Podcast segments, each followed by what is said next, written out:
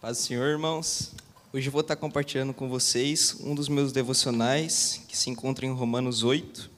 E no versículo do 1 ao 4 diz: Portanto, agora, nenhuma condenação há para os que estão em Cristo Jesus, que não andam segundo a carne, mas segundo o Espírito.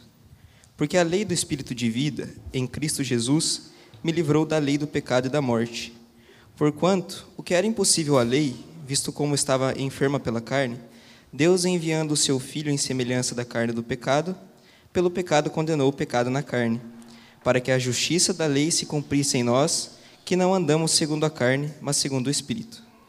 E quando eu li isso, eu entendi que quando nós pecamos e nos arrependemos verdadeiramente, o inimigo não tem mais um motivo para apontar o dedo para a gente e falar: Ó, oh, você errou naquilo, e pesar a nossa consciência. Então, a gente tem que se encher do Espírito Santo, logo depois de se arrepender, mas principalmente é, mudar verdadeiramente, não tornar a fazer, evitar ao máximo.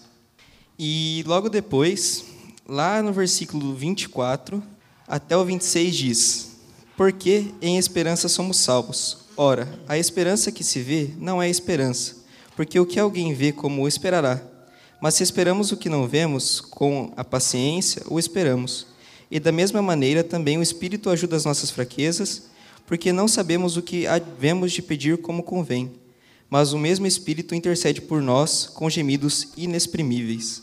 Então, eu tive o um entendimento também que quando temos a ansiedade, quer dizer que a gente tem falta de fé.